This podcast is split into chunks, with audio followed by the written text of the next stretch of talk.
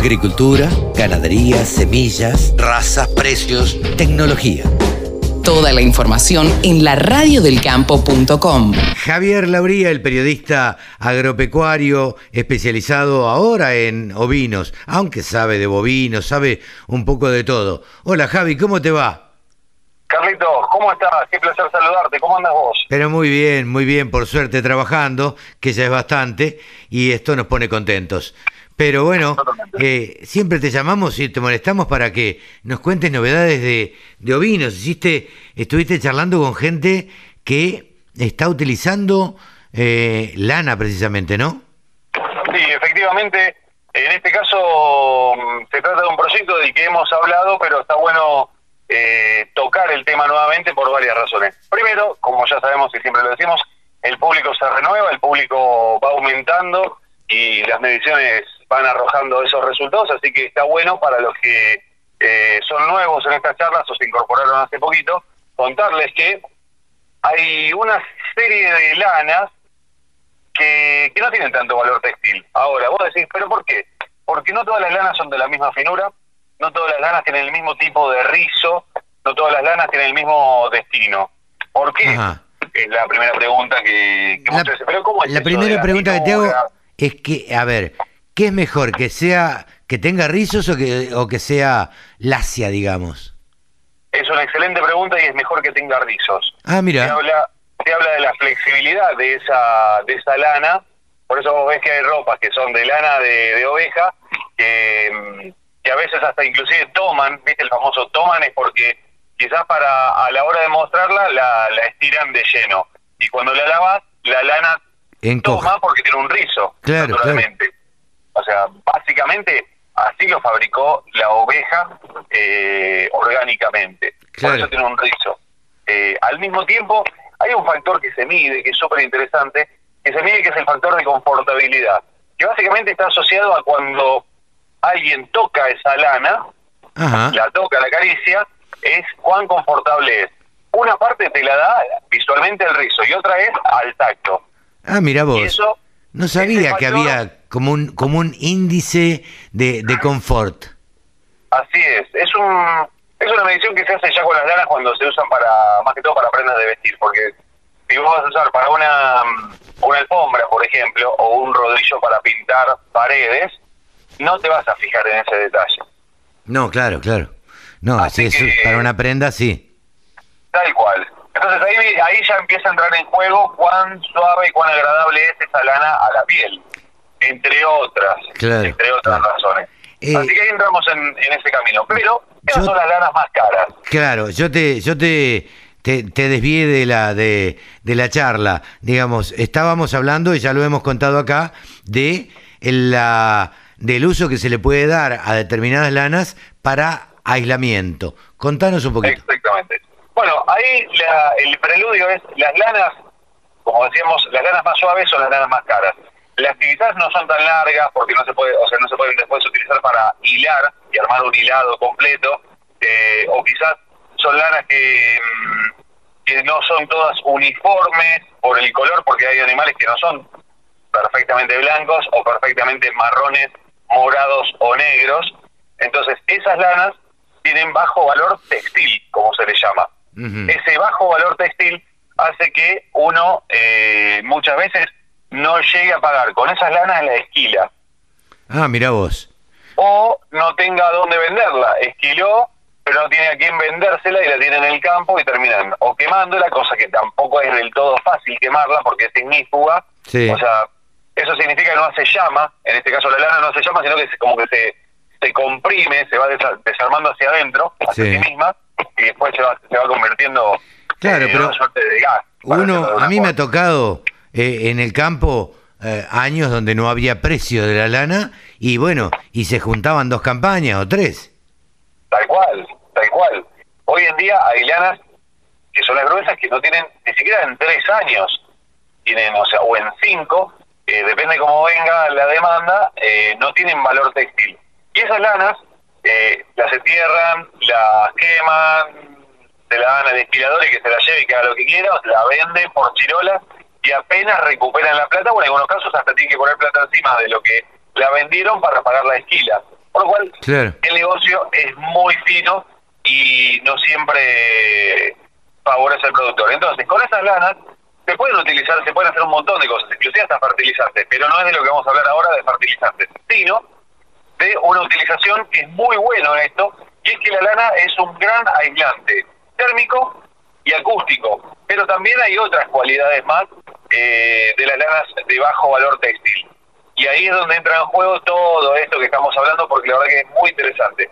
Pero en este caso hablamos específicamente de aislación y de hacer paneles. Vos conocés seguramente, y la gente nombra, y conoce marcas que, eh, que son de lana de vidrio Tatata, o Sí. lana de roca mineral que se utilizan para, para aislar térmica y acústicamente las casas. Sí. Y ahí es donde eh, entra la lana en juego, que si se produce a una escala industrializada, puede llegar a generar un beneficio desde muchos puntos de vista. Y acá, supongamos que salen exactamente lo mismo, la lana de vidrio, la lana de roca mineral eh, y la lana de oveja en estos paneles. Supongamos que sale lo mismo, la competitividad está por otro lugar. Ojo, la lana de vidrio, cuando la estás manipulando necesitas primero una tijera especial, Sí. necesitas guantes porque vuelan los Sí. pedacitos de vidrio Y necesitas anteojos. y necesitas exactamente gafas protectoras. Porque cuando lo estás colocando en un techo, por ejemplo, o en una pared empinada, tipo una casa que tiene techo canadiense, Mm. las de Texas, por ejemplo, ahí eh, vuelan y se te van a los ojos. Te van a arder, se te van a lastimar los ojos, no está bueno. La diferencia con los paneles de lana de oveja es que la puedes cortar con una tijera normal, no necesitas tener guantes y si querés una protección porque las hebras las hebras de la lana son muy finitas una protección podés utilizar Claro. Sí, entonces sí, sí. ahí ya hablamos otro idioma y la forma de manipularlo ya con estas condiciones es mucho más fácil, más maleable, más manipulable. Claro. Y ahí es donde entra en juego eso que uno necesita y es poder hacerlo. Viste que a veces no, o sea, no puedes llamar a un especialista o tenés que comprar los guantes y las gafas protectoras y capaz que sos pelado como yo y o no querés que, te, que, que se te pegue en el cuerpo y después tenés que estar toda la noche o te metes en la ducha y la sacás de a poquito lana de oveja soluciona todo eso. Fantástico. ¿Hay casas construidas ya? Ya hay una casa. ¿Por Ah, qué mira. hablamos de esta noticia? Justamente eh, hace poquitos días terminaron de construir una casa desde el proceso industrial. ¿Por ¿Qué digo desde el proceso industrial? Porque hay muchos que están tratando de fabricar los paneles, pero para poder hacerlo correctamente necesitas, o sea, o mejor dicho, para poder industrializarlo necesitas atravesar una serie de pasos. Gracias a fondos de la ley ovina, de la versión anterior, no la actual, que ahí podemos hablar también, otro día si querés desarrollamos el tema, gracias a fondos de la ley ovina eh, se- y otros fondos que se fueron haciendo, se fue armando una tesis y se llevó al INTI para poder llevar a cabo pruebas eh, y después también se trabajó en conjunto con el INTA, se trabajó con la Universidad de La Plata, de Buenos Aires y demás para trabajar con todo esto. Gracias a la donación de algunos productores que donaron 5.000 kilos de lana, empezó a trabajar, a hacer el lavado de la lana, porque vos la lana viene con microorganismos, la lana originalmente entonces tenés que lavarla, Sí, sí. entonces se trabajó y se elaboraron los paneles y se hizo una casa ya con estos paneles industrializados que después va a ser. Es como el prototipo de esta casa que ya se van a hacer mediciones, porque en el INTI hacen mediciones en condiciones de, de poca humedad y demás, y se necesitan hacer mediciones un poco más eh, reales. O sea, básicamente eh, con el modo empírico, el modo real donde vos relevás los datos en diferentes condiciones. Entonces, a partir de eso, ya eh, comprobaron que la aislación acústica es mayor con lana de oveja que con otras lanas, Mira eh, que la aislación térmica es mayor también y el tiempo, el tiempo de, de colocación también eh, fue en este caso menor ¿Y el costo? porque era mucho más variable. El costo todavía sigue siendo menor eh, y a medida que se vaya industrializando más y se vaya trabajando con más lana va a ser más fácil y más barato, porque el gran problema, el gran costo acá es el combustible o el flete, mejor dicho, para trasladar, porque no es lo mismo un camión que te traslade 20.000 kilos de lana que uno que te traslade 5.000 y el consumo eh, de lo que significa el flete puede ser más o menos similar. Entonces Claro. están tratando de buscar la manera, que ahí ya entra en juego la responsabilidad y el trabajo en equipo de acopiadores de lana que puedan proveer y decir, bueno, te lleno un camión, ¿cuánto te mando? 20.000 kilos de lana. El tema es que ahí ya tenés que empezar a hablar de algo más que entra en juego, que es, es el traslado. Vos trasladás, cuando trasladás la lana sucia, estás, eh, estás trasladando lana, tierra, para decirlo rápidamente, y aire. Sí, claro. Porque vos le estás trasladando, salvo que lo tengas bien apretado, bien enfardado, mayormente este tipo de lanas de bajo valor textil no llevan a cabo un enfardado prolijo y compresión. Entonces vos estás trasladando eh, lana, aire y tierra. Entonces están, buscando la forma de optimizar para tener un acceso eh, al mismo costo logístico a mayor cantidad de lana. Y ahí es donde se van a bajar los costos. Sí, sí, sí. Mira Ahora, una pregunta rápida. Sí. Pregunta y respuesta. Para una casa tipo 60 metros cuadrados, una casa con dos ambientes, se necesitan 200 kilos de lana limpia. ¿Nada más? Nada más. 200, kilos.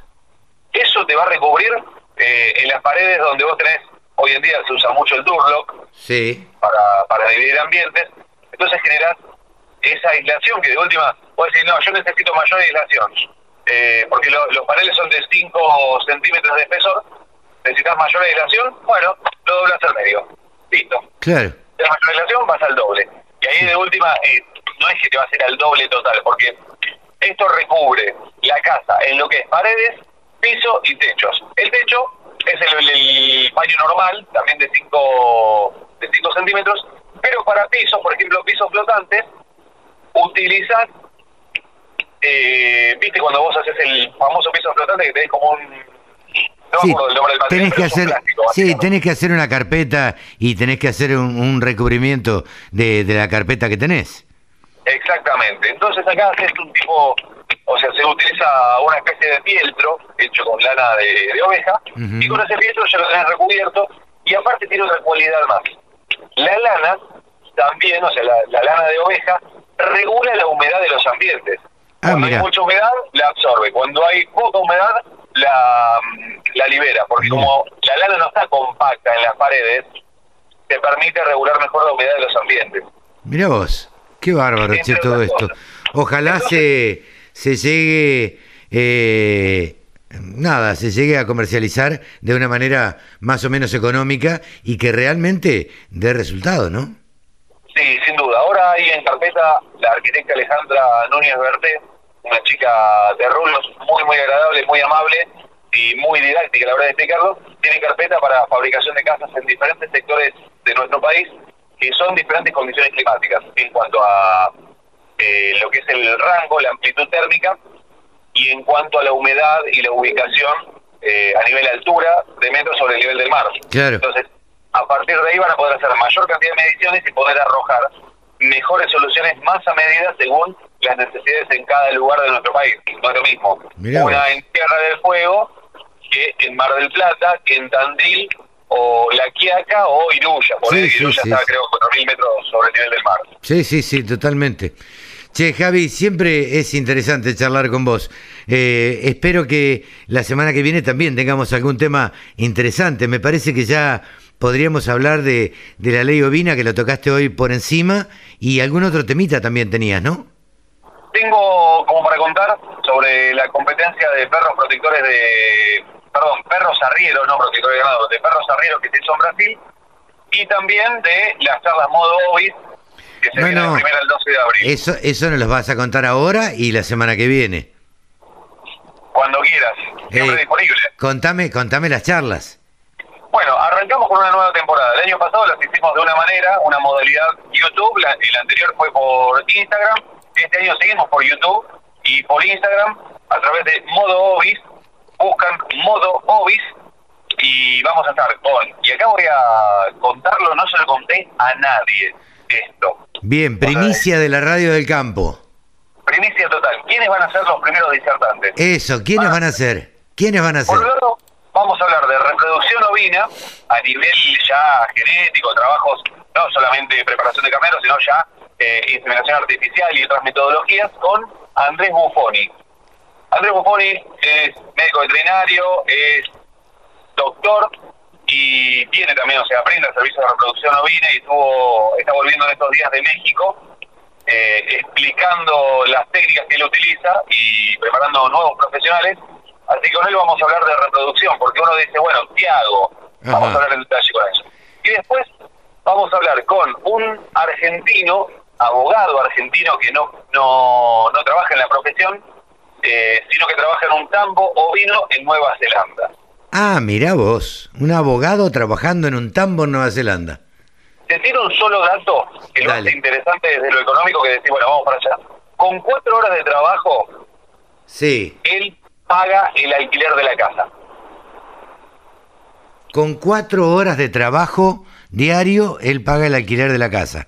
En total, ¿eh? pero trabaja, pero trabaja ocho horas. Trabaja ocho horas, pero con cuatro eh, de un solo día, ¿eh? No, no es que cuatro horas de que, o sea, que la mitad de su sueldo. No, no, no. Ah. Medio día de su trabajo alcanza para pagar el alquiler de la casa. Che, ¿cuánto sale el pasaje a Nueva Zelanda? Voy a ver si nos hacen precios y vamos dos o tres. ¿eh? Digo, porque si laburo cuatro horas al mes y con eso pago el alquiler, y la verdad que estoy para pensarlo. Y no te digo, creo que también, o sea, un celular te lo, te lo pagás con, creo que uno o dos días de trabajo, una cosa así, no mucho más. Sí, ¿qué hay que hacer por eso?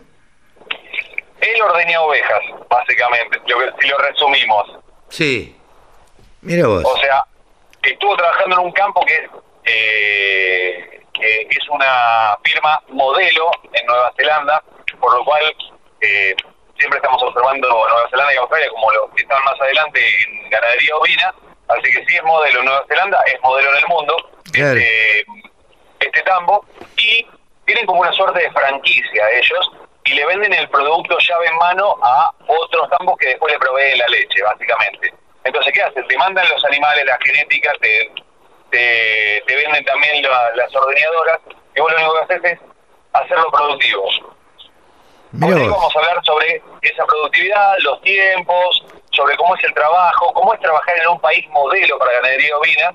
Así que Carlos Larriñaga va a estar charlando con nosotros eh, desde Nueva Zelanda en las charlas Modo Ovis del 12 de abril a las 19 horas, hora argentina. Esto, como sé que tenés muchos oyentes de otros países, tenemos que aclarar que es 19 horas, hora argentina. 19 horas, hora argentina. Atención, modo Ovis. ¿Sí? Así se me ponen todos en Instagram y empiezan a seguir a modo Obis y van a ver el vivo. ¿De qué día exactamente? Martes 12 de abril. Martes 12 de abril. Nos vamos a encargar de recordarlo el sábado que viene, ¿te parece? Por supuesto, siempre presente. Bien, Javi, eh, me alegra muchísimo, va a ser muy interesante escuchar esta charla. Eh, quiero escuchar este abogado argentino trabajando en un tambo en Nueva Zelanda. Eh, la verdad que me muero de ganas. Sí, yo tengo un entusiasmo, te puedo asegurar, tengo un entusiasmo que no, no lo puedo explicar. Tengo mucho entusiasmo por esta charla. Bueno, espero que sean con el mayor éxito posible, Javi, el éxito que te mereces. Gracias, gracias Carlitos. Mando un abrazo grande. Un abrazo grande. Ha sido Javier Lauría hablando de ovinos aquí en la radio del campo. El sector que más ingresos le genera al país se merecía tener una radio. www.laradiodelcampo.com